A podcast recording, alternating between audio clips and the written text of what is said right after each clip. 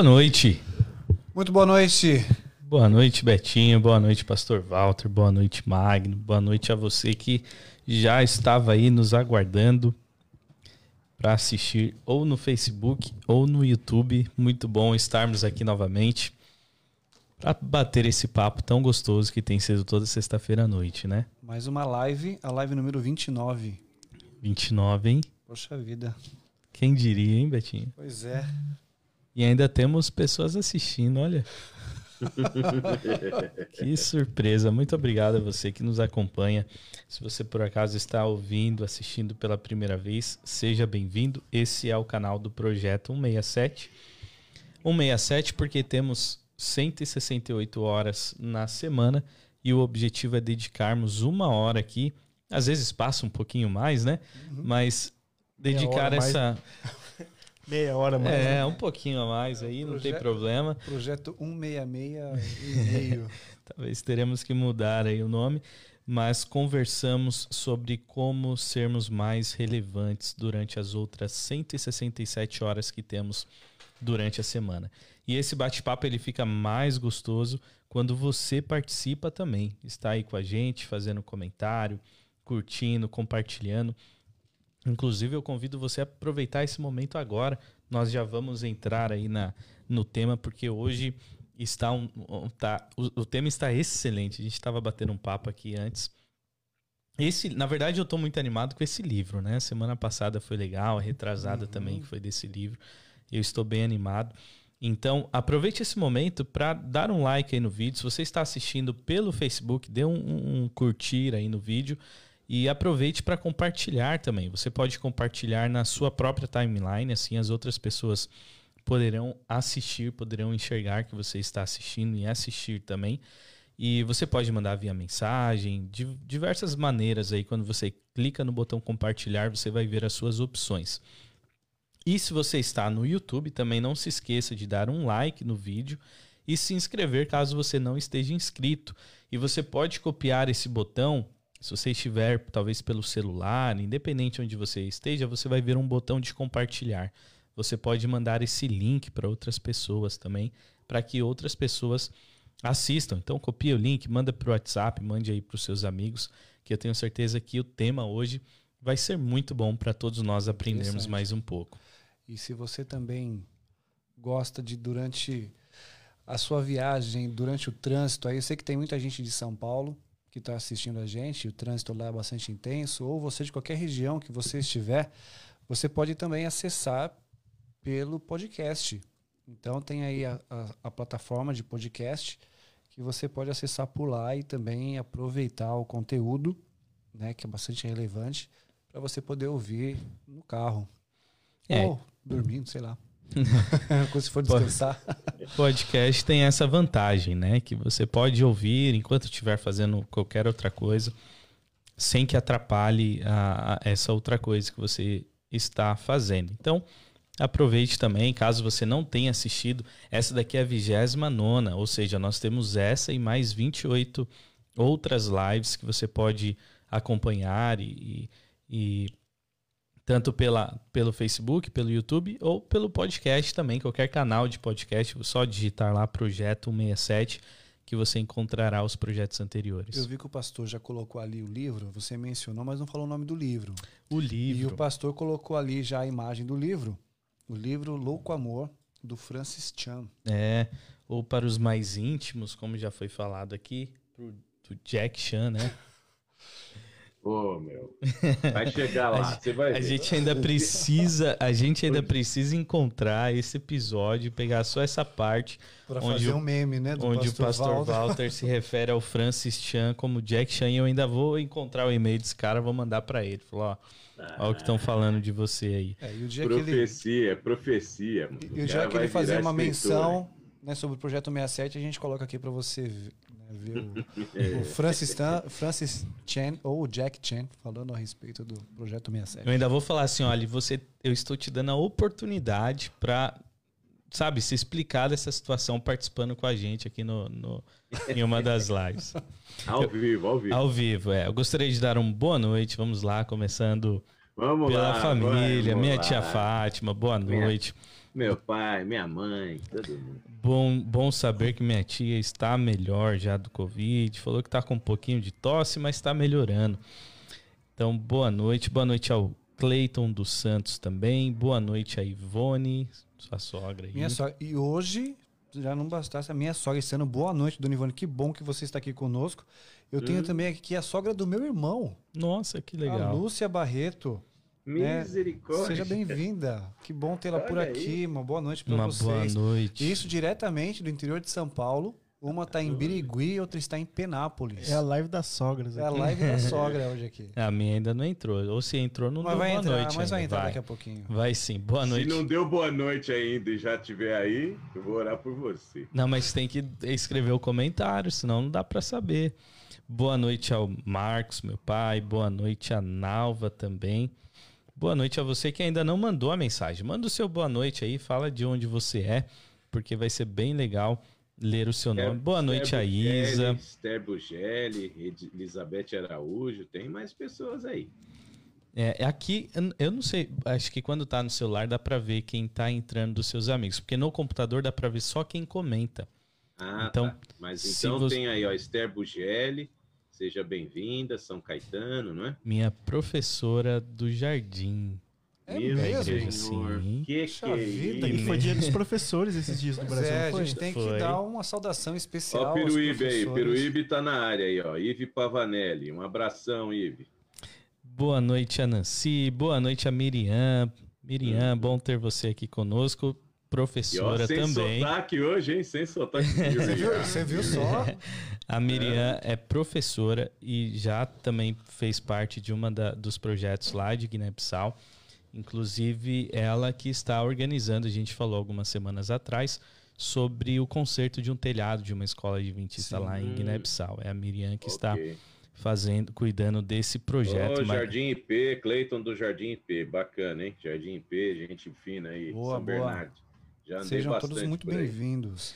Que legal. Então, aproveite para dar um like aí no vídeo no Facebook, compartilhe também esse vídeo para que assim outras pessoas possam participar. E lembrando, olha só, antes de eu continuar aqui, mas acabei de abrir o YouTube aqui, não tinha visto, nosso querido Bruno Agostinho comentando aqui. Boa noite. Opa! É, Bem, Bruno, Legal. Betinho, gostamos muito de você, mas, Mas, Bruno, não, estamos Bruno- sentindo a sua falta aqui também, cara. Quase insu- é, é insubstituível. Sentimos sua falta, Bruno. Alguém, alguém reclamou um churrasco aí, Bruno, no, no YouTube. Pois é, me mandaram assim: Oi, oi, Bruno, se me ignorar, não tem mais churrasco. Rolou até uma ameaça, assim. Eita! Uma boa noite. Boa noite a Vivi também aí pelo YouTube. Legal. Gente, então não se esqueça: a conversa ela só vai ficar mais gostosa se você participar também. Então, fique à vontade, comente se você concorda, se você não concorda, se você tem algo a acrescentar.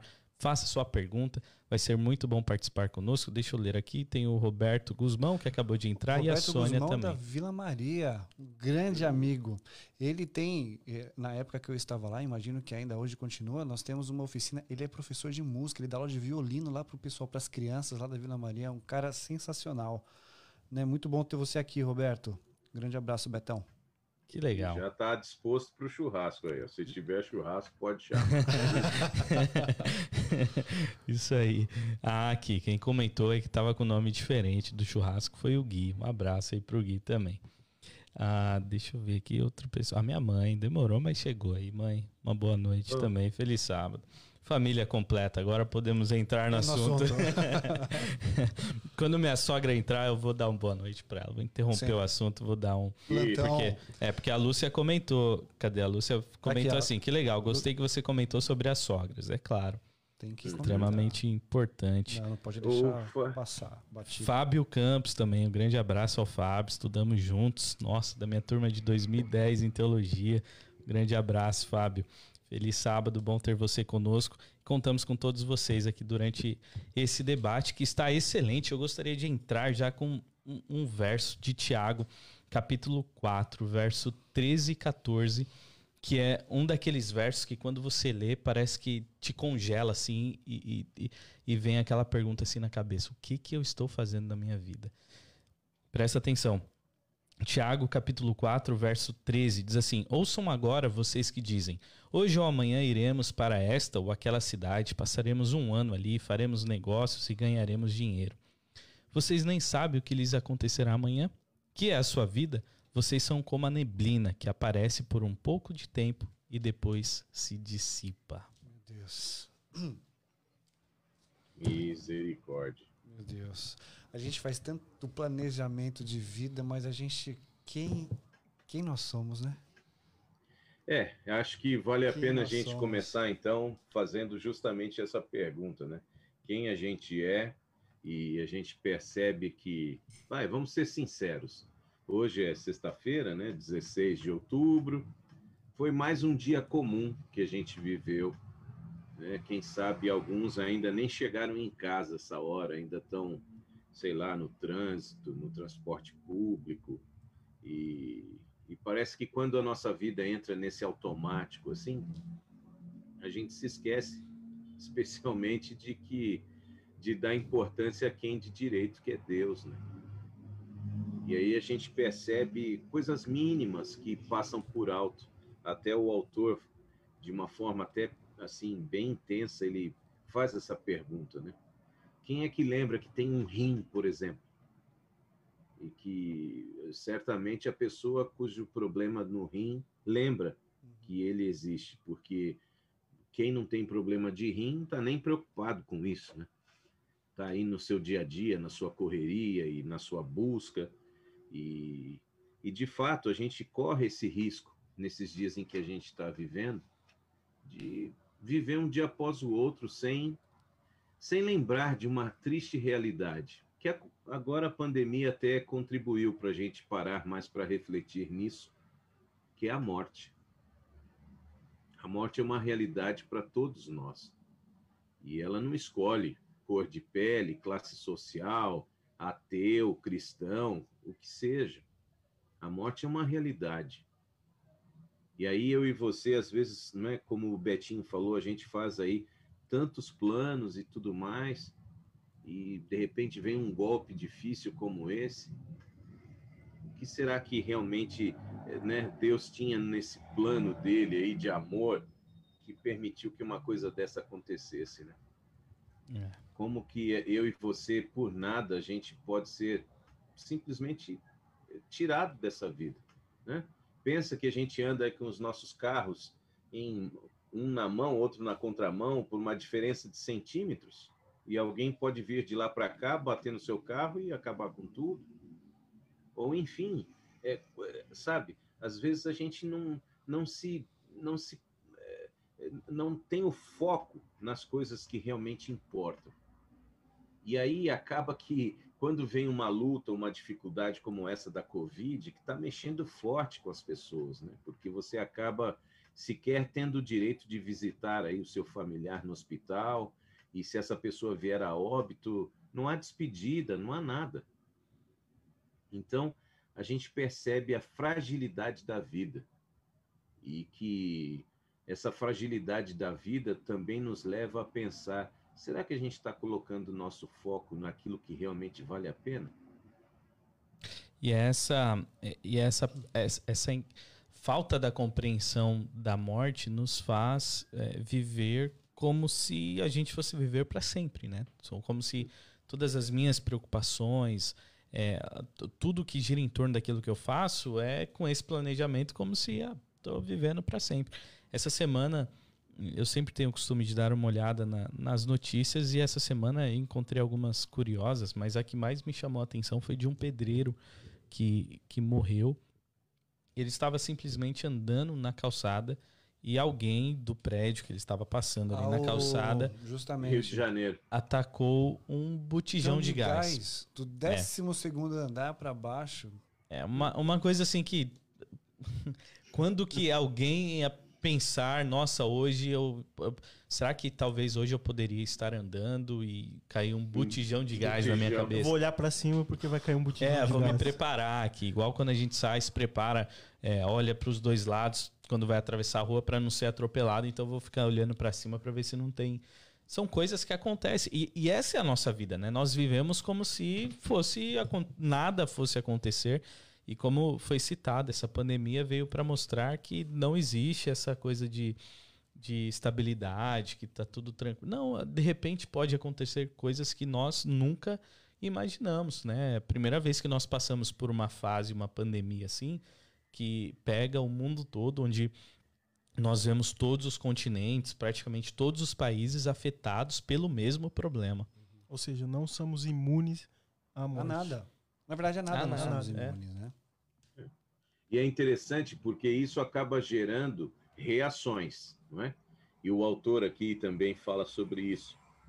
Na versão do livro em português, aqui na página 37, há dois tipos de pessoas: aquelas que, por natureza, se preocupam com tudo e aquelas que levam a vida na maior naturalidade e alegria. Então, a gente começa a chegar nesse ponto chamado ansiedade, não é? Nesse ponto de, de que muitas vezes algumas pessoas ficam a- eh, passam agora a viver em pânico. né? Então, quer dizer, essa, essa, essa pandemia nos levou até a entender que nem o isolamento é capaz de, de fazer com que você esteja imune a uma dificuldade. Há pessoas que ficaram doentes sem sair de casa Uhum. de alguma forma, indiretamente, por uma encomenda, alguma coisa, levou o vírus até essa pessoa. Não é? E então, quer dizer, agora, será que Deus, na sua sabedoria, sabendo que a gente teria essa dificuldade, essas situações, ele vai permitir que eu e você vivamos agora de forma ansiosa, preocupada, não é? Será que Deus, a, a, a maneira como a- as pessoas precisam é, lidar com seus problemas, não é? Porque agora será que eu vou só ficar pensando em morte? Só porque a morte é iminente, eu vou sou obrigado a ficar passando por isso e ter o meu foco nisso? Ou também vou querer viver de forma que eu ignore tudo isso? Então, é importante a gente começar a refletir, não é, através do ponto de vista. E a gente já tratou desse assunto aqui em outras lives. né? A maneira da gente enxergar as coisas, boas ou ruins, com os olhos de Deus. Será que tem acontecido? Porque isso, isso também é, leva ali a, a continuação desse, desse assunto no livro. Lembrando, se você chegou agora, nós estamos estudando o livro Louco Amor, do Francis Chan. E nós estamos no capítulo 2. Você está convidado, se você ainda não tem esse livro, dê um jeito aí de adquirir. Com certeza você consegue é, comprar online, é, talvez em numa versão digital, como que você preferir. É muito bom e isso ajuda bastante na nossa discussão aqui. E ele vai para esse assunto também, que é essa compreensão é, de, de como nós nos preocupamos tanto gera todo esse sentimento de, de preocupação, de estresse, que faz parte do nosso dia a dia. Quem é, talvez eu eu ia perguntar assim, quem nunca ficou preocupado ou estressado? É, aí eu poderia talvez perguntar até quem não está preocupado ou estressado por alguma razão. Né? São coisas, são itens que fazem parte do, do nosso dia a dia. Em alguma podem mudar as situações, mas a preocupação e o estresse é, basicamente fazem parte do dia a dia de muitos. Eu digo eu como exemplo. É, eu sempre tenho, às vezes resolver uma- um problema, mas aí depois tem alguma outra coisa para se preocupar. Às vezes não tem nada e a gente mesmo arruma alguma coisa para se preocupar e se estressar. Mas isso acontece, né? E isso nos faz é, notar essa questão da, da falta da confiança de Deus que nós temos no plano de Deus para nós. É interessante Tivemos uma porque invasão quando... um É, alienígena. é uma visita, diga oi aí. Se até no, se até no Ó, debate, se até no debate de- da presidência americana Teve um cara desse, né? Entrou, entrou. E pensa, poderia ser pior, podia ser um morcego, uma mariposa. Não é? Então, veja só, é importante a gente lembrar desses aspectos assim, é porque muitas vezes a gente acredita que pelo fato de ter aceito o amor de Deus, nós temos uma espécie de redoma, de, de proteção, de, de bolha, para evitar fazer com que a gente sofra. Mas aí é que entra a diferença. Você sofrer ao modo de Deus ou você sofrer ao seu modo. Exatamente. Por isso que eu acho importante que aqueles que nos acompanham possam abrir aí as suas Bíblias na carta de Paulo aos Filipenses. A gente vai ler aqui o capítulo 4, a partir do verso 4 também. a gente lê assim, eu leio na Nova Bíblia Viva. Estejam sempre cheios de alegria no Senhor. Olha só. Isso aqui é desafiador, gente, porque tem momentos que você não está afim de alegria. Mas o apóstolo está sendo direto aqui. Estejam sempre, Filipenses 4, 4, cheios de alegria no Senhor. E ele, e ele escreve, e digo outra vez, alegrem-se, que todo mundo veja que vocês são amáveis em tudo quanto fazem. O Senhor virá em breve. E aí o verso 6 é extraordinário. Não se aflijam com nada. Em vez disso, orem a respeito de tudo. Contem a Deus as necessidades de vocês e não se esqueçam de agradecer-lhe. Olha, eu entendo que estes versos deveriam ser o ponto-chave do nosso tema de hoje. Veja que não está sendo prometido que eu e você não vamos ter dificuldades e aflições, e o próprio Jesus disse isso. Né? Tem de bom, tendem, vocês têm que ter bom ânimo, porque eu venci o mundo. Vocês vão ter aflições. Mas veja, o apóstolo começa a apontar para a gente um caminho. E esse caminho não é a nossa ansiedade. Esse caminho não é simplesmente imaginar que você não consegue resolver um problema. Esse caminho não está simplesmente na, no seu desejo de agora uma pessoa que, está, que você ama está doente, de repente ela não se recupera, Deus te abandonou. Não tem nada a ver. Esse caminho significa total entrega e confiança nos desígnios de Deus, no propósito de Deus. Filipenses 4, verso 6. Orem a respeito de tudo. E agradeçam a Deus o resultado desta oração. Eu comentava com vocês que o meu filho do meio estava aguardando aí uma, uma resposta né, de um processo seletivo de um grande banco. E a resposta veio hoje. Não passou. Ele passou por uma, uma fase, passou para a seguinte, mas agora para a terceira fase ele não foi aprovado. São mais de 10 mil candidatos. E as vagas acho que não chegam a uma dezena. Nossa. Então, de alguma forma, sabe, a gente ora pedindo um resultado positivo. Mas esse resultado não vem porque agora Deus deseja o meu mal? Não. Ele deseja o meu melhor. Então não foi nessa, nessa chance de entrevista e, e de, de contratação, parte para outra. Continua mandando currículo, continua buscando. Agora, a gente precisa aprender. Eu achei interessante, me permitam compartilhar aqui um, um, um trecho da página 38, quando ele diz assim: quando eu me sinto consumido pelos meus problemas, estressado por causa da minha vida, da minha família, do meu trabalho, na verdade eu estou carregando a crença de que as circunstâncias são mais importantes que a ordem de Deus de me alegrar sempre. Olha só, quando eu e você nos deixamos dominar pela ansiedade, pelo nervosismo, pela angústia, dos nossos problemas, nós estamos dando um recado a Deus, ó oh, Senhor, o que você me pediu não funciona, tá? Eu prefiro me afogar aqui nos meus problemas a me alegrar em ti, a saber que o Senhor é capaz de carregar os meus fardos. E ele complementa, em outras palavras, posso acreditar que tenho certo direito de desobedecer a Deus por causa da dimensão das minhas responsabilidades. Hum. Isso aqui nos leva a uma reflexão séria, hein, rapazes? Como se a minha, a, a, minha, o meu problema, a minha preocupação fosse maior e mais importante do que qualquer outra coisa, né? A hum. ponto, ele fala um pouquinho sobre o estresse também, como se fosse é, algo que desse mérito à minha impaciência ou à minha falta uhum. de demonstrar a graça, porque agora eu estou estressado, o meu assunto é importante, então é maior do que a minha se, paciência. Como se só estivesse eu na face da terra, uhum. que toda a atenção de Deus deveria ser voltada para mim. É, é uma. E, é. Um pior, hein? E, e pior, depois, na sequência, ainda você se vê na desculpa de descarregar em outras pessoas. Sim.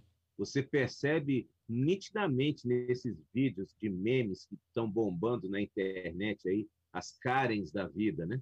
Você percebe que a pessoa está com algum outro problema, mas aquilo ali, do, do sei lá, do copo está mal fechado, do, de exigir que entre com máscara no supermercado, vira uma tragédia de, de, de dimensões assim, de ofensa, ofensa racial, ofensa social e tal. E você vê que a pessoa perde totalmente o controle. Às vezes só precisa de uma faísca para uhum. acender o fogo todo. Para explodir. É, o Roberto Guzmão ele comentou algo interessante aqui. Ele disse: estamos submersos no desconhecido a todo momento. Viver um dia de cada vez é o que nos leva a aproximarmos de Deus. É, deixa eu dar uma boa noite aqui para Cris, que também entrou, é sua esposa.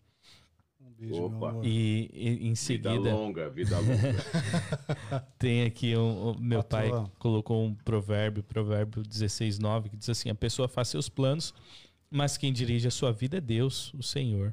E somente, né? Não, tá, é aí que a gente entende que nós estamos é, fora do controle dessa, de todas essas essas situações e essas circunstâncias, né? E é interessante notar que, como muitas vezes o nosso problema acaba sendo com as nossas atitudes e a maneira que nós lidamos, até sendo considerado maior do que o poder de Deus. Uhum. E acaba sendo um risco para a gente considerar o pecado como algo natural. O que, que, vai, que, que se pode fazer? É. Olha só o que está acontecendo no nosso país aqui, por exemplo. Agora, mais uma cueca recheada de dinheiro que não sai da mídia.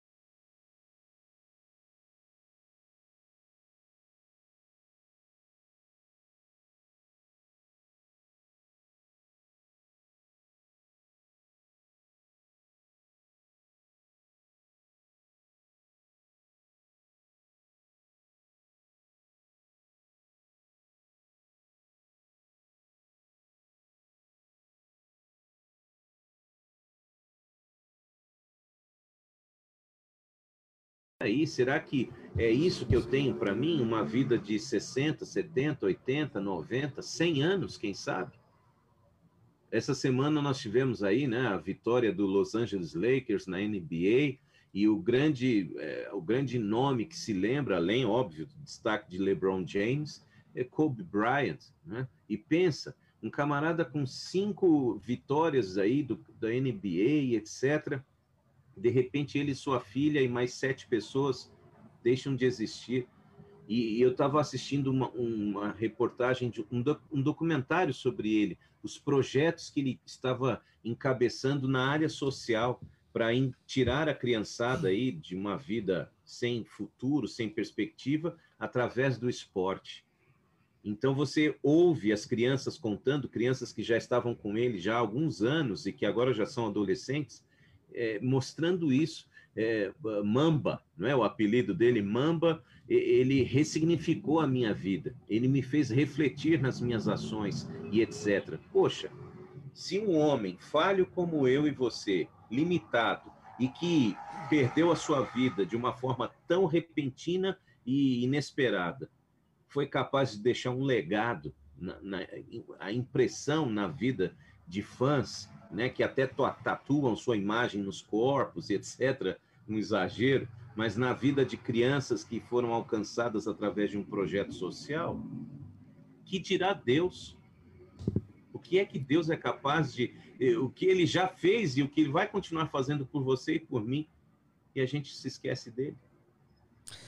E, e é aí que nós chegamos nessa, entrando já nesse, nesse próximo ponto, onde, quando nós entendemos que a nossa vida não é sobre nós mesmos, mas é sobre uhum. Deus, onde tudo gira não em torno da gente.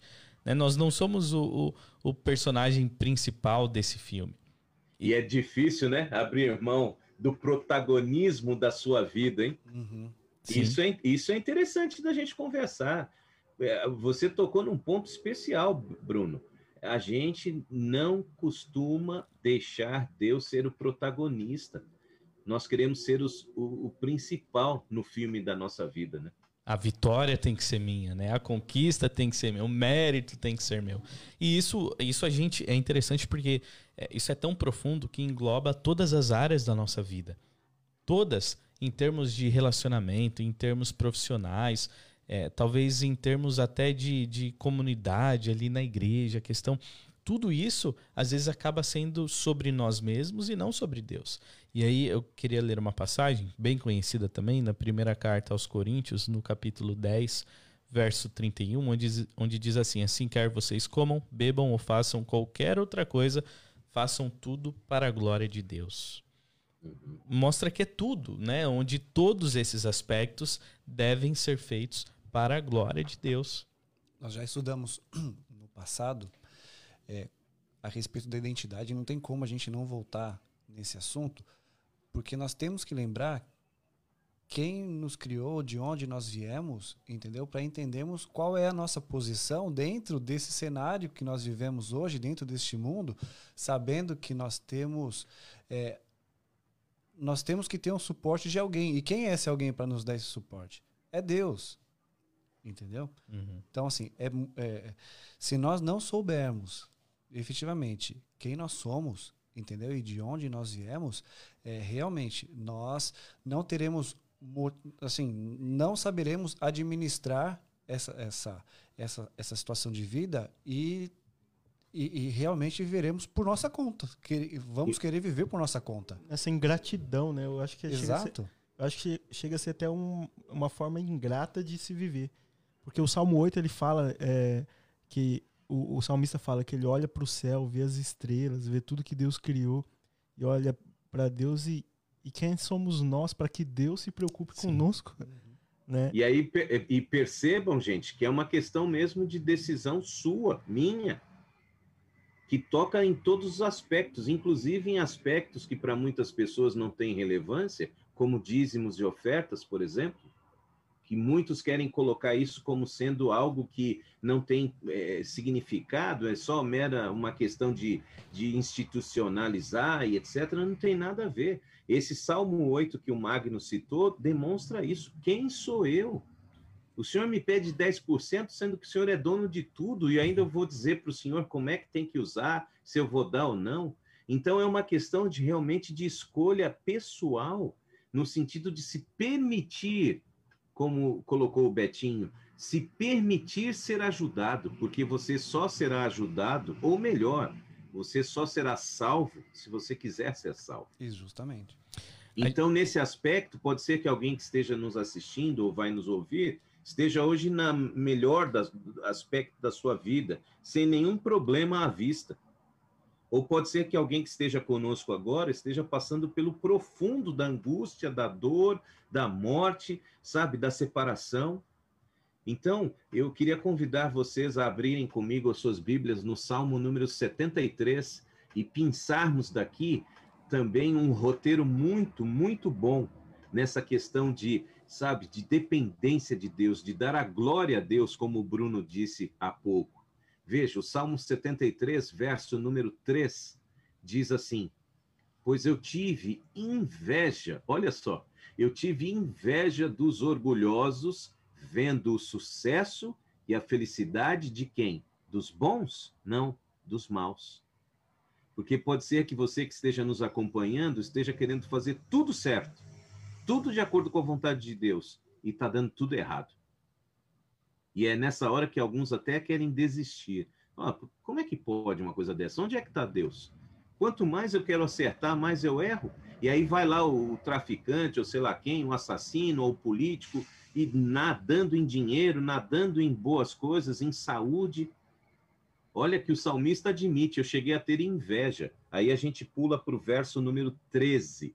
E assim a gente lê no verso número 13, onde diz o seguinte: é, Será que foi à, à toa que eu me esforcei para manter o coração puro e ter as mãos limpas do pecado? Quem nunca? Você pode escrever nos comentários aí, quem nunca se perguntou, Senhor, será que valeu a pena? Olha a situação que eu tô. Hoje a pessoa que ficou no meu lugar alcançou lá o cargo, a função, a promoção, a casa própria, o carro, e eu abri mão de tudo sábado, e tal. E olha só a minha situação, estou endividado, estou quebrado. Hum. E aí a gente complementa com os versos 16 e 17, extraordinários, onde a gente lê assim: Mas realmente é muito difícil entender esse fato. O sucesso de pessoas que desprezam a Deus. Aí vem o verso 17. Então, um dia, quando eu estava em que lugar? na igreja. Olha só. Quando eu estava no templo de Deus, entendi o triste destino reservado para os maus.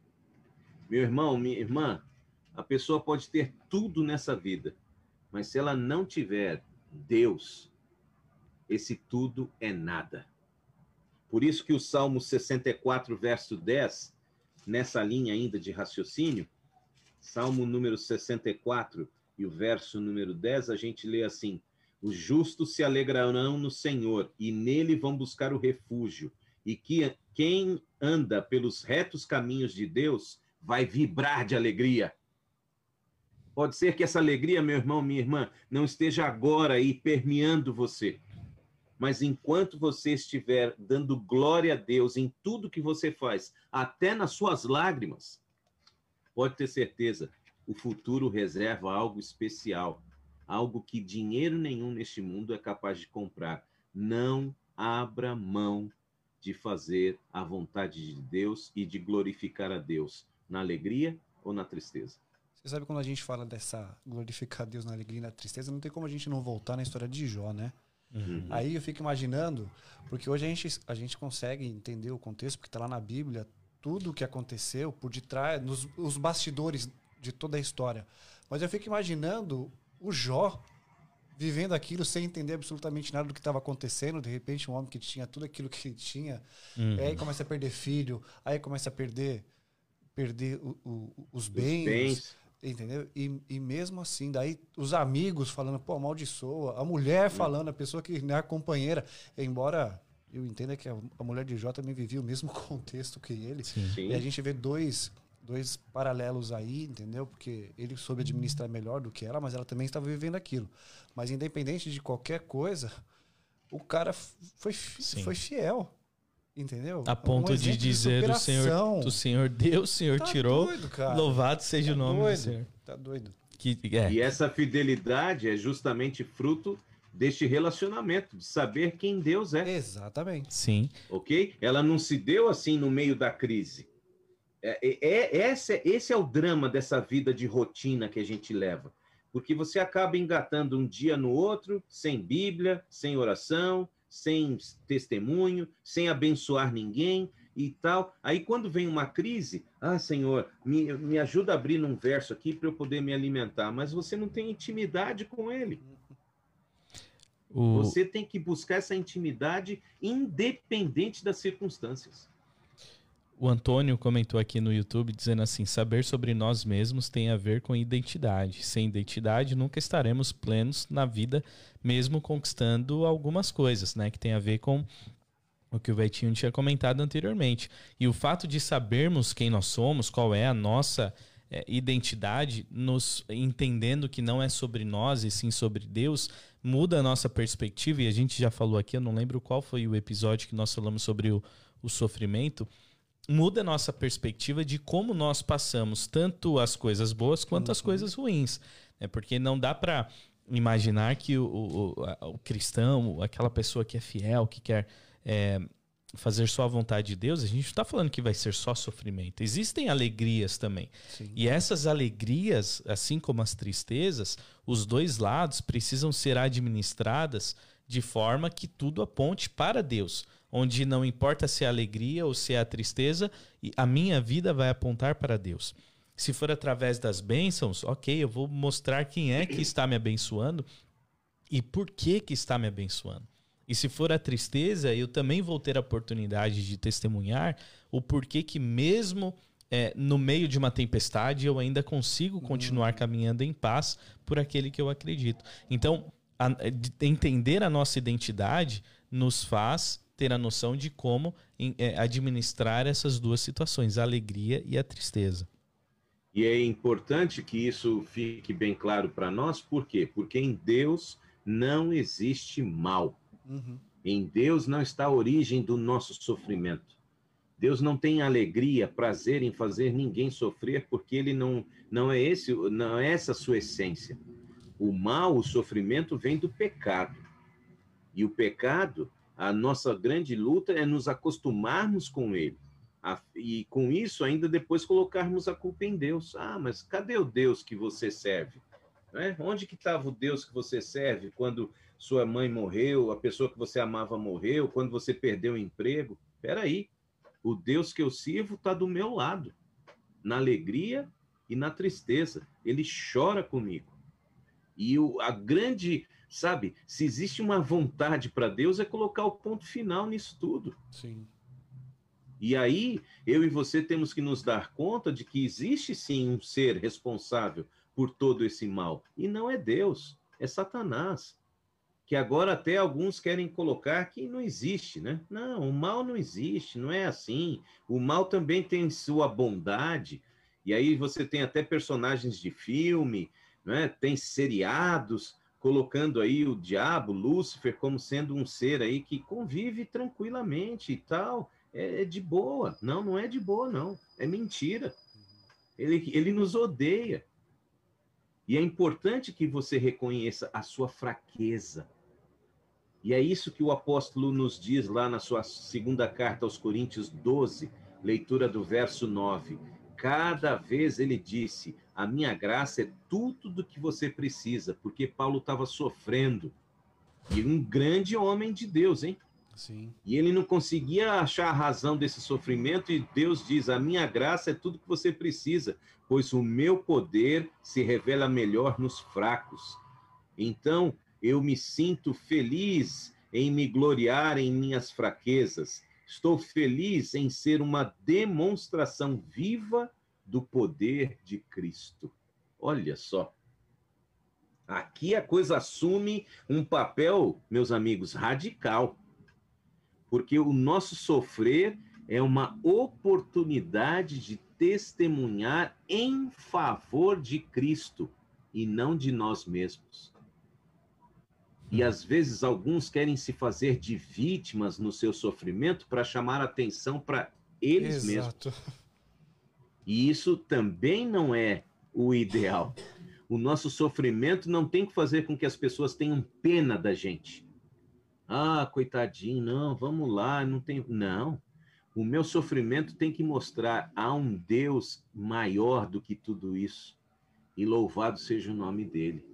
Então, quando eu assumo essa postura no modo de sofrimento à maneira de Cristo, eu não preciso ter medo da morte porque a morte é iminente.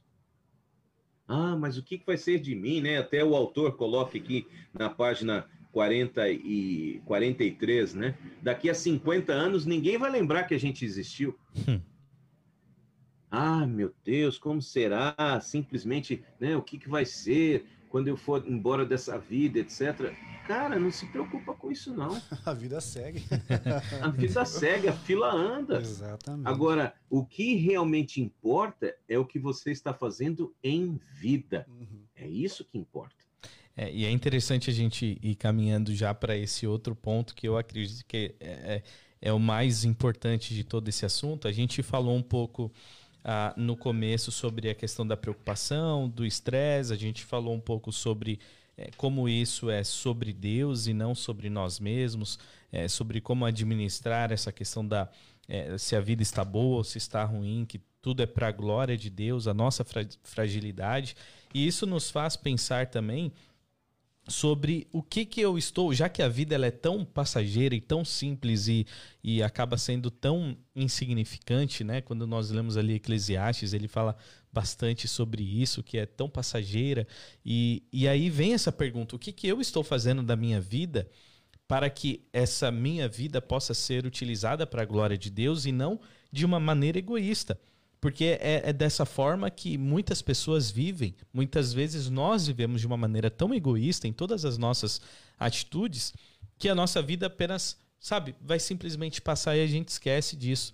E em Eclesiastes, no capítulo 7, verso 2, tem um, um verso que para mim é muito profundo. Dá para fazer uma reflexão, sabe, sobre muitas coisas na vida que diz assim: é melhor ir a uma casa onde há luto do que a uma casa em festa pois a morte é o destino de todos e os vivos devem levar isso a sério. Né? Se, se, se é uma certeza, o que eu falei, a última frase que os vivos devem levar isso a sério, não é minha, não, tá aqui em Eclesiastes. É, é, se tem uma certeza que nós podemos ter, é que essa vida é passageira, que nós todos vamos, vamos morrer. morrer. E é importante essa compreensão, porque se eu vou morrer, e isso pode ser a qualquer momento, eu posso estar andando na calçada e um botijão de gás cair na minha cabeça, como aconteceu essa semana com um pedreiro.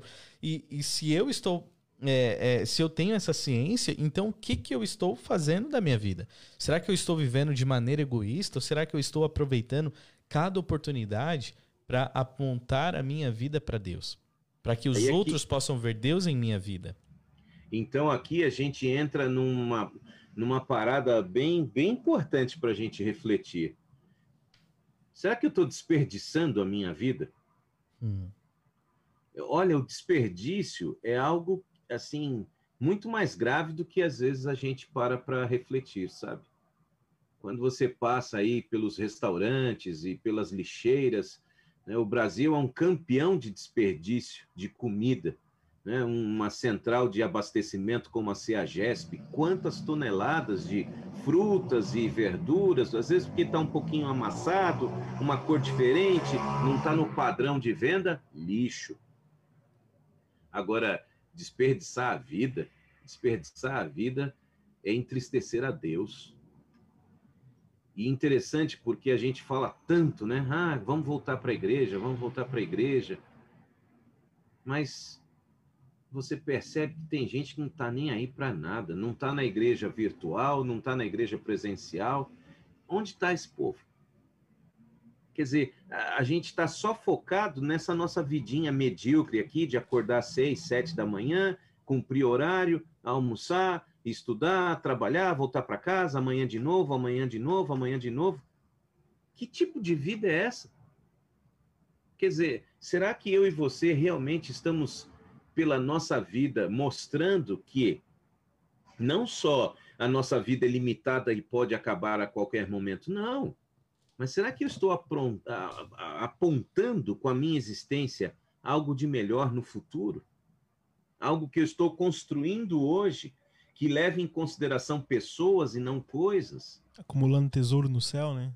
É, porque pensa, de repente você está aí tão preocupado com um ritmo de vida que acumula, que acumula, que acumula, e você vai largar tudo isso daí. Agora, aquilo que você põe no coração das pessoas, que mostra para elas que há um Deus que as ama, isso ninguém tira e vai ser lembrado por toda a eternidade. Alguém que você, primeiro tendo o privilégio de ir para o céu e chegando lá, ouvir de alguém, eu estou aqui porque você se importou comigo, que quando você não percebeu, mas quando você abriu mão lá do seu emprego em nome do sábado, em nome de Deus, aquilo me colocou uma dúvida na minha mente. E um dia eu lembrei, peraí, vale a pena fazer o sacrifício que ele está fazendo, porque ele está fazendo o que Deus pediu. A gente não tem noção. Por isso que o nosso sofrimento não tem que ser simplesmente é, porque a minha vida vai acabar a qualquer momento. Não. A gente tem que se alegrar no Senhor, conforme a gente leu em Efésios, em Filipenses, no sentido de que a nossa vida pode salvar outras vidas. E não ficar acumulando coisas aqui nessa terra, achando que pelo fato de você não ter, você é um fracassado. Lembre-se, o poder de Deus se aperfeiçoa na nossa fraqueza. Então, é só a gente lembrar do exemplo de Sardes, a igreja de Sardes, Apocalipse 3:1. Eu conheço as tuas obras. Você tem fama de igreja viva e ativa, mas você está morta. Então preste atenção, hein? Porque a gente pode estar achando que está vivo, mas já estamos mortos espiritualmente. E essa é a pior desgraça que pode acontecer para a gente. Se dar conta de que você está vivendo uma coisa que não está viva, está morta. Então, a questão não é entrar no sábado já contando o horário para sair, sabe? Ah, que dia entedioso, ah, que dia chato, que isso, que aquilo. Passar uma semana inteira sem testemunhar nada da sua fé, meu irmão, você está morto. E é melhor que você viva, porque depois, quando morrer mesmo, a morte morrida, aí lascou. Então, a pior coisa que pode existir na nossa vida é desperdício de vida. E eu vou compartilhar aqui um pensamento para você que está nos acompanhando. Vou colocar no Face aí a galerinha aí põe no YouTube também, por favor. E, e eu já devolvo a palavra para vocês a respeito. De, é, o autor cita aqui, o Francis Chan, ele cita a W. Tozer. Ó, você está com a gente no Face, está aí. Olha só, veja só. Por causa de seu pecado, uma pessoa pode desperdiçar a vida, o que significa desperdiçar aquilo que temos de mais parecido com Deus na terra. Olha que coisa extraordinária. A vida é aquilo que eu e você temos de mais parecido com Deus na terra. E a, o escritor cristão é, A.W. Tozer complementa: essa é a maior tragédia humana e a mais profunda tristeza divina. O tempo que você poderia estar ajudando alguém, você está desperdiçando, criticando, sei lá, fazendo maratona de séries e etc. Nada contra, tá? Eu gosto de assistir uma série, eu gosto de jogo, ver um jogo do Lakers ou de qualquer do Boston, mas existem momentos que a gente tem que parar para avaliar o que, que eu estou fazendo da minha vida de verdade. Qual é o meu propósito, né? Eu uhum. acho que, é, basicamente, em vez de a gente estar tá gerando vida ou ajudando pessoas a viverem, talvez a gente está cultivando morte. Aí. É. A, tanto a nossa como de outras pessoas, né? Sim. O Antônio comentou aqui no YouTube. É, e, e, até mesmo foi antes do verso de Apocalipse, deu certinho, que ele diz assim: sem propósito equivale. É, viver, né? Sem propósito equivale ao Walking Dead, é um zumbi. Simplesmente é. um zumbi, é isso que está falando lá em, em Apocalipse 3. Né? É, parece que está vivo, mas na realidade está morto. E isso e acontece quando nós perdemos o nosso propósito. É, eu, eu não estou dizendo para a gente julgar ninguém, mas, gente, por favor, tem igreja nossa que a gente poderia fazer a cerimônia fúnebre. A igreja está morta. As pessoas querem insistir, não é, com, com cerimoniais, com tal, mas você percebe, as pessoas não estão nem aí. Mas não é porque a instituição está perdida. Pelo contrário, essa instituição foi pensada por Deus e ela vai até o final. Agora, o que eu estou fazendo? É isso que o Magno falou. Será que eu estou tão preocupado comigo que eu estou gerando morte ao invés de gerar vida? E você sabe que é um marasmo tão grande que muitas vezes nós vivemos dentro da igreja. O pastor Hariri Barbosa, ele, ele às vezes falava muito para jovens e ele falava assim: Meu filho, o que, que você está fazendo da sua vida? Entendeu? Porque você não está nem aproveitando lá fora, entendeu? E você nem está aqui com Jesus. Então, quer dizer, você está em cima do muro, entendeu? Sem fazer absolutamente nada. Entendeu? E muita gente, a gente não está fazendo nada a gente realmente está desperdiçando a nossa vida. E o bom seria, e o ideal que nós estamos aqui, é que nós tenhamos um propósito de Sim. vida e que esse propósito de vida seja junto de Jesus. E essa é a carta para Laodiceia, né? Nem e, e que quente gente, nem frio. E que a gente seja relevante. Entendeu? A gente não tem que levar Jesus para as pessoas, a gente precisa ser Jesus para as pessoas. É, não sei se foi eu, talvez a live número 7 ou 8, mais ou menos, que nós falamos sobre a glória.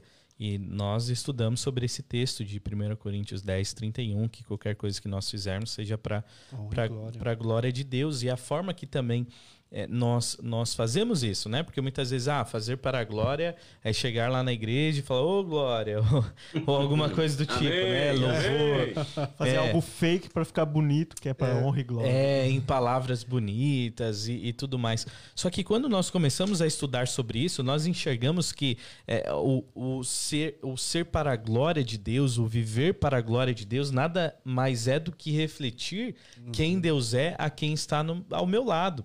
Porque tudo isso volta ah, nesse, nesse termo horizontal com o meu relacionamento com o meu próximo. É ali que a glória de Deus é demonstrada. É ali que o serviço acontece para a glória de Deus.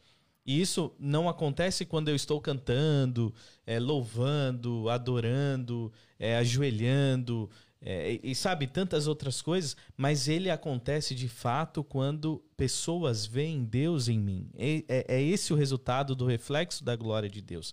Porque, poxa, se fosse simplesmente, ah, nós vivemos para a glória de Deus, é somente ir para a igreja e cantar, é, ou é, falar aleluia, ou seja lá o que for. Não é isso que Deus preparou. Não é esse o propósito de Deus. O propósito não, não foi isso que Cristo fez, né? Exatamente. é exatamente. São, são poucas as cenas que nós vemos essas, é, esses elementos ali na história de Cristo. A glória de Deus era demonstrada na vida de Cristo toda vez que ele servia o seu próximo. A caridade, né? A, a solidariedade, a atenção e, e, e trazer essas pessoas para junto de Deus, né?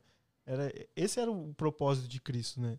Eu acho que quando a gente é, é chamado a testemunhar de, de, de, Cristo, basicamente a gente tem que falar e fazer o que ele fez, né? E muitas vezes a gente quer colocar mais uma vez o, o, nosso, o nosso eu na frente e achar que agradamos Deus do nosso modo, do jeito que a gente acha que é mais legal, que é talvez vestir um terno e, e fazer algo que é um showzinho, um evento ali para Deus, uma, que é, é a forma cerimônia. que agrada ele. Hum, Exatamente, é. uma cerimônia. Mas não, é... Deus está preocupado é com o próximo. E, e, e, sabe, aí vem aquilo que nossa avó falava, né? De boa intenção, o inferno vai estar tá, tá cheio. cheio. ok? Uh, aí é que tá. A questão tem que vir de dentro para fora, porque o milagre que Deus faz é de, é, de, de, de fora para dentro. Então, à medida que ele entra em nossa vida e transforma, e a gente já conversou sobre isso em lives anteriores, aí você passa realmente a representá-lo. Não na, nesse sentido egoísta, porque se for nesse sentido egoísta, os frutos serão pífios, se tiver fruto. Então a gente passa aí por uma geração que não, não tem alegria na fé. Só vê a fé como mais um desafio para você ter aí, não é? E prepare-se, viu? Porque à medida que as coisas avançam, mais e mais estar ao lado da palavra de Deus vai, vai ser um desafio. Então, as pessoas não têm experiência com Deus, não têm experiência com a palavra, e aí os costumes vão se alterando, as, os pontos de vista vão se alterando, e agora você vai ouvir muito essa questão do conservadorismo, isso já passou. Agora você vai ser chamado de fundamentalista. Esse cara é um fundamentalista. Onde já se viu guardar o sábado, um dia da semana? Essa semana teve o pessoal todo arvorado aqui no Brasil, porque a liberdade religiosa chegou à discussão aí no Supremo Tribunal Federal. Será que existe justificativa para alguém faltar ao trabalho por causa do, da fé no, na guarda do sábado? Então, cada vez mais essas questões vão começar a tomar é, é, nuances, circunstâncias em que a gente vai ser desafiado. E aí você não vai ter em quem se apoiar. Não, vou lá que o pastor me ajuda, vou lá que. Não, é você e Deus. E aí nós vamos ficar ansiosos uma chamada perseguição religiosa e tal, que alguns gostam de viver de alarmismo, né? Olha aí, agora é um papa argentino, agora, agora vai. Olha o Trump, olha, o, o Trump vai se converter para o catolicismo. E aí vem aquela coisa, aquela enxurrada de interpretações. Mas, gente, que aquilo que há de vir virá e não tardará, e que venha logo. Agora, sabe, eu tenho que estar preocupado porque eu vou morrer, posso morrer a qualquer momento, e etc. Vai me faltar o pão, a água? Não. Eu tenho que ter essa vida que eu vivo, toda ela dedicada ao Senhor. E se Ele quiser que eu tenha vários anos, terei. Se Ele entende que não, glória a Deus. E assim, uma hora, a gente sabe. O dia e a hora de as coisas serem resolvidas está chegando. E qual vai ser a nossa escolha? De que lado? Ou você vai continuar aí nervosinho, com medo, pânico? Ai, olha aí, ai, quase morri. Ah, não, vamos tomar remédio, vamos fazer isso, vamos fazer aquilo. Ah, não vou tomar vacina porque essa vacina é da Rússia, é da. Ah, gente, por favor, né? É, deixa eu ler um verso aqui. Colossenses capítulo 1, verso 16 e 17 diz assim: Pois nele foram criadas todas as coisas nos céus e na terra, as visíveis e as invisíveis, sejam tronos ou soberanias, poderes ou autoridades. E aí vem a última, a última frase desse verso aqui, que diz assim: Todas as coisas foram criadas por ele e, e para ele. E aí o verso seguinte diz assim: Ele é antes de todas as coisas e nele tudo subsiste. Ou seja, isso nos, nos leva a entender que nós também fomos criados por ele e para ele. A nossa vida não foi, é, o propósito não foi feito para que eu possa alcançar os meus sonhos, os meus planos e essa não é a principal, não é a prioridade, não é o principal propósito que Deus colocou em cada um de nós. E é interessante como tudo se volta para essa questão do, do propósito de Deus, a forma que nós podemos colocar em prática, viver esse propósito de Deus, volta ao nosso, ao nossos, aos nossos relacionamentos. Né? Como que e, nós lidamos com o meu próximo. E, e, foi bom você tocar nesse aspecto aí, Bruno, porque, mais uma vez, a gente remonta ao, ao assunto da identidade, de onde eu venho. Uhum. Quem me criou? Gênesis 1, 26, 27, criados à imagem e semelhança de Deus. Ou seja, eu não sou fruto do acaso. Porque se eu fosse fruto do acaso, de uma grande explosão que gerou lá um bichinho, que virou outro bichinho, que virou um bichão e que depois virou um homem, não sei o que lá, se eu venho do acaso, eu posso fazer da minha vida o que eu quiser. Tanto faz, tanto fez. É, se eu estou evoluindo, e é interessante, né? Porque está evoluindo para pior, né? Está tá destruindo o planeta que vive, olha os plásticos no oceano, olha as queimadas. Quer dizer, que porcaria de evolução é essa? Que tá, tá, tá, você está destruindo o lugar que você vive. Então, se eu sou fruto do acaso, não tenho que dar satisfação para ninguém da minha vida, eu faço do meu corpo o que eu quiser, meu corpo, minhas regras e etc e tal. Então, obviamente que esse assunto do estresse, da ansiedade, do medo da morte vai cada vez mais aflorar. E aí você vai ter pessoas que querem chegar lá a qualquer custo, vendem seus corpos, não respeitam ninguém, passa por cima do outro, é desonesto, coloca dólar na cueca e assim vai. Por quê? Porque é cada um por si. O que se faz, o que se fez, ninguém está nem aí. Mas quando você lembra que você foi projetado, que você foi pensado, você entende, espera aí, a vida não é minha. Então, por mais que o pecado tenha entrado aí nessa história de amor, ele já está derrotado. E por mais que eu sofra nessa vida alguma circunstância inexplicável de injustiça, o final da história é vida eterna, não mais morte, não mais pranto, não mais dor e a presença de Deus pessoalmente conosco. Tá doido.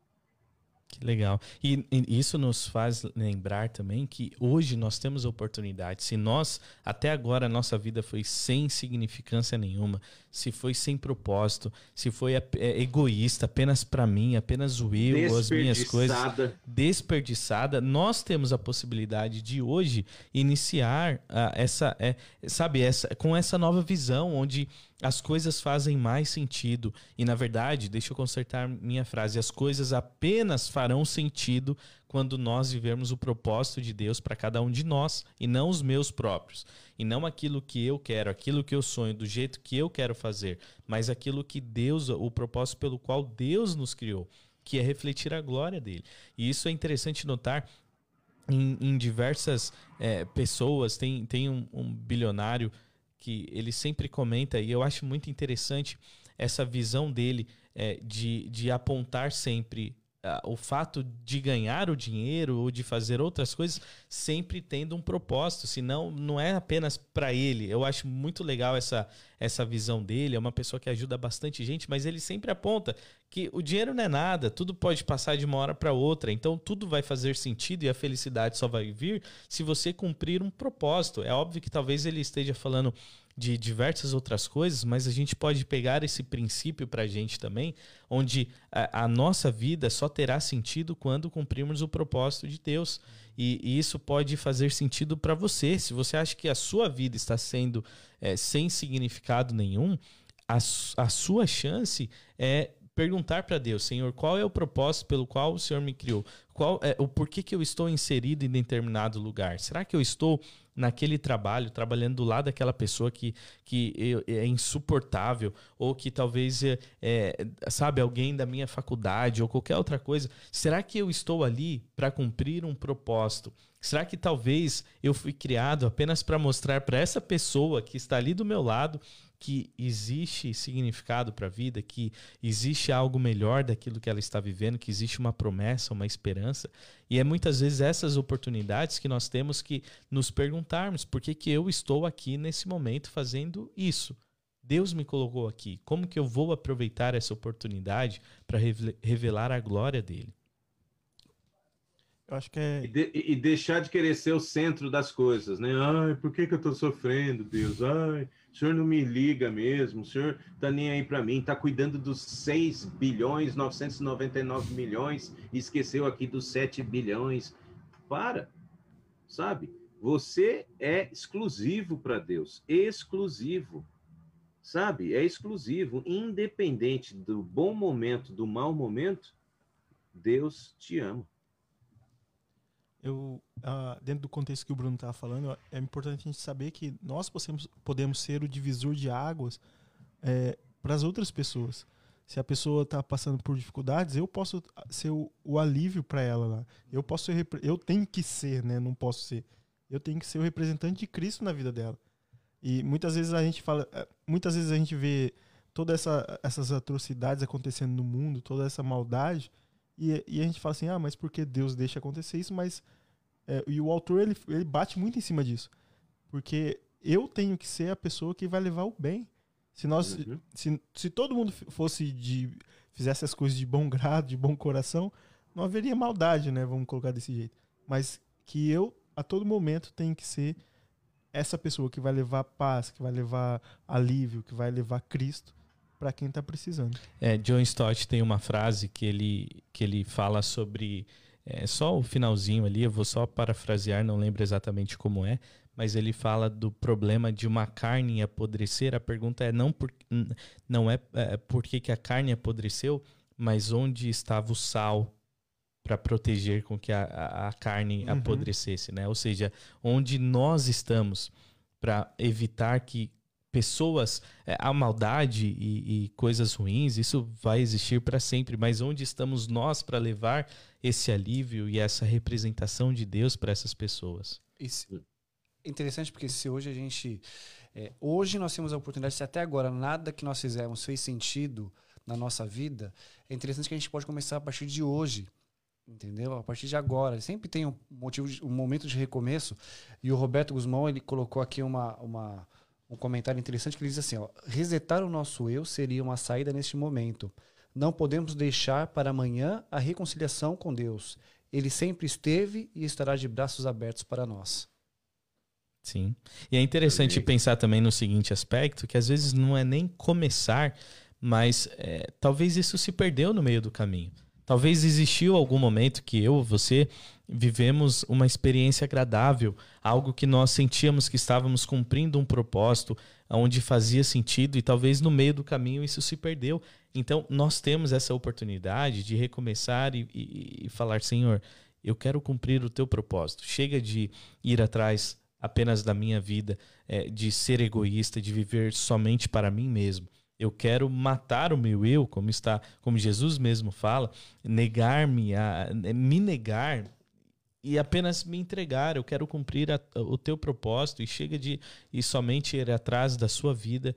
Então, eu quero fazer isso a partir de agora. Quem sabe essa não pode ser a, a nossa oração esta noite de é, desse, desse recomeço, de falar, Senhor, por favor, me mostre é, exatamente qual é o meu propósito, por que, que eu estou passando pela situação que eu estou passando, seja algo triste, seja algo alegre, por que, que eu estou vivendo em determinado lugar, por que, que eu trabalho em determinado lugar, por que, que eu estudo em determinado lugar, independente onde seja, eu quero ser ali uma pessoa que vai ser essa extensão da tua glória para as pessoas que estão ali. E aí nós encontraremos o nosso propósito. Aí a Sônia Fontes comentou, né? Que é justamente o que o Espírito Santo quer fazer na nossa vida. Ou seja, a partir do momento que ele me transforma, eu deixo de ignorar o outro. Porque uh, o propósito de Deus na minha vida também é uh, usar-me para ajudar, como disse o Magno, o Magno, outras pessoas. Agora, quando eu estou focado só em mim mesmo, eu não vou enxergar o drama e a lágrima do outro. E Deus quer me usar para isso. Né? A fim de que eu possa viver a minha vida mesmo em momentos ruins, mas lembrando, poxa, eu posso estar aqui com escassez financeira, mas Senhor, deve ter alguém que está em situação pior do que eu. Me ajuda, me ajuda a ajudar essa pessoa. Amanhã nós vamos para a rua de novo aqui no, no meu distrito. Drive-thru. Vamos embora, vamos buscar mais alimento, que o alimento está acabando. Vamos colocar mais alimento dentro da nossa igreja para a gente conseguir alcançar as pessoas que estão aí em necessidade muito, muito ruim. Mas se a gente não tiver ação, o que, que vai acontecer? Sabe, se eu ficar aqui só reclamando, ah, porque isso, porque aquilo, para. A gente tem condição de abençoar muitas pessoas, é para isso que Deus nos chamou. E é isso que Deus quer que façamos. Aproveitar para mandar um abraço aqui para o Vitor Santos, para Ellen, eles têm um ministério musical abençoado, Vitor, lá da cidade de Mairink, perto de São Roque. Abraço, Vitor e Ellen. Que legal, um abraço aí para vocês. Excelentes, já passamos, né? Falamos lá no começo, vamos precisar mudar o, o título mesmo. é, é, Betinho, Magno, Pastor Walter, considerações finais? Uh, eu gostaria de encerrar com uma passagem da Bíblia que eu acho que vale a pena a nossa reflexão, você que está aí conosco até agora, que está na primeira carta de Paulo aos Coríntios, no capítulo 15, a leitura do verso 43, ok? Primeira carta de Paulo aos Coríntios 15, verso 43. Ele, eu leio na nova Bíblia Viva, da seguinte forma: Os corpos que agora possuímos causam-nos desonra Entretanto, estarão cheios de glória quando ressuscitarmos. Eles, olha só que frase do apóstolo. Eles são semeados em fraqueza, porque agora são corpos mortais, mas quando ressuscitarmos, eles estarão cheios de força. Meu irmão, minha irmã, a única saída é para o alto essa vidinha que a gente vive assim de forma linear, segunda, terça, quarta, quinta, sexta, sábado, domingo, segunda, sabe? Essa coisa que às vezes até alguns ficam em, até assim é, de forma enfadonha, né? Ah, de novo, ah, outra vez. Veja que alguns estão perdendo até a vontade de estudar, não estão vendo mais propósito em fazer uma faculdade, em em ter uma carreira numa empresa. Hoje em dia está tudo superficial, tudo superficial, como se não houvesse amanhã. Pare.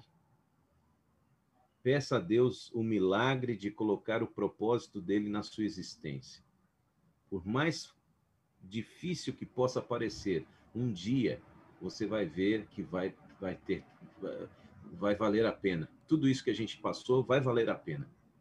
Aqui na última página do, capítulo 2, é, penúltimo parágrafo, na versão em português aqui do livro do Francis Chan, Louco Amor, precisamos parar de viver de maneira egoísta, sem nos lembrar de nosso Deus.